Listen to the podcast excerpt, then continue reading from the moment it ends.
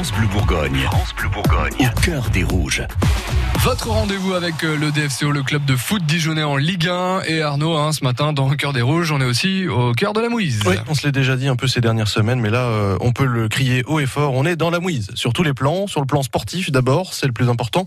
Le DFCO vient d'enregistrer face à Nice sa 19e défaite de la saison en Ligue 1 et son 9e match consécutif sans victoire. Dijon est 20e et bon dernier du championnat ce matin. Au moins, c'est cohérent. Les rouges sont lanterne rouge. Dijon, un genou à terre, achevé en plus par son ancienne pépite, le milieu de terrain Pierre Lesmelou. C'est lui qui a inscrit le seul but de la rencontre hier, sans le célébrer, hein, par respect pour son ancien club, pour lequel il garde une affection toute particulière et de nombreux souvenirs, évidemment.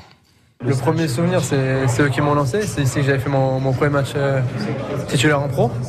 Donc forcément que des souvenirs. Si j'en si retiens un ou deux, je dirais la, la, montée en Ligue 1 forcément. Et le maintien cette dernière journée euh, en Ligue 1 à Toulouse.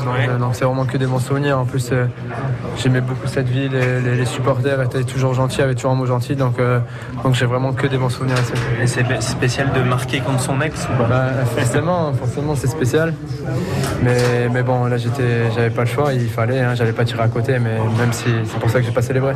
En tout cas, c'est simple. Hein, depuis le départ en catastrophe d'Olivier Dalloglio au 31 décembre, c'est la catastrophe avec son successeur Antoine Comboiré qui n'a rien trouvé d'autre à dire en conférence de presse que c'est la catastrophe et qu'il est très en colère. Avant de quitter le stade Gaston Gérard par une porte dérobée. Oui, parce qu'une centaine de supporters l'ont attendu à la sortie du stade hier dans une ambiance très nerveuse, extrêmement rare hein, à Dijon.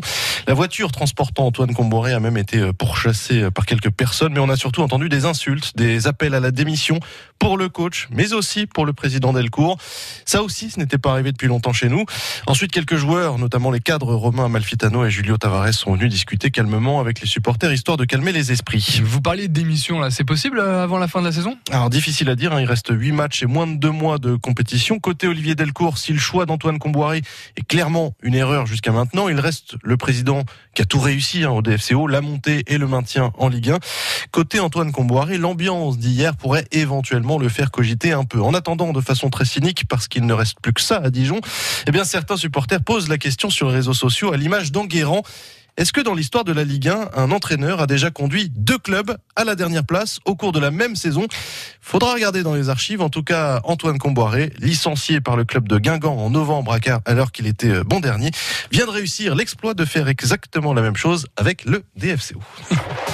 Suivez au cœur des rouges sur francebleu.fr. francebleu.fr. Reste avec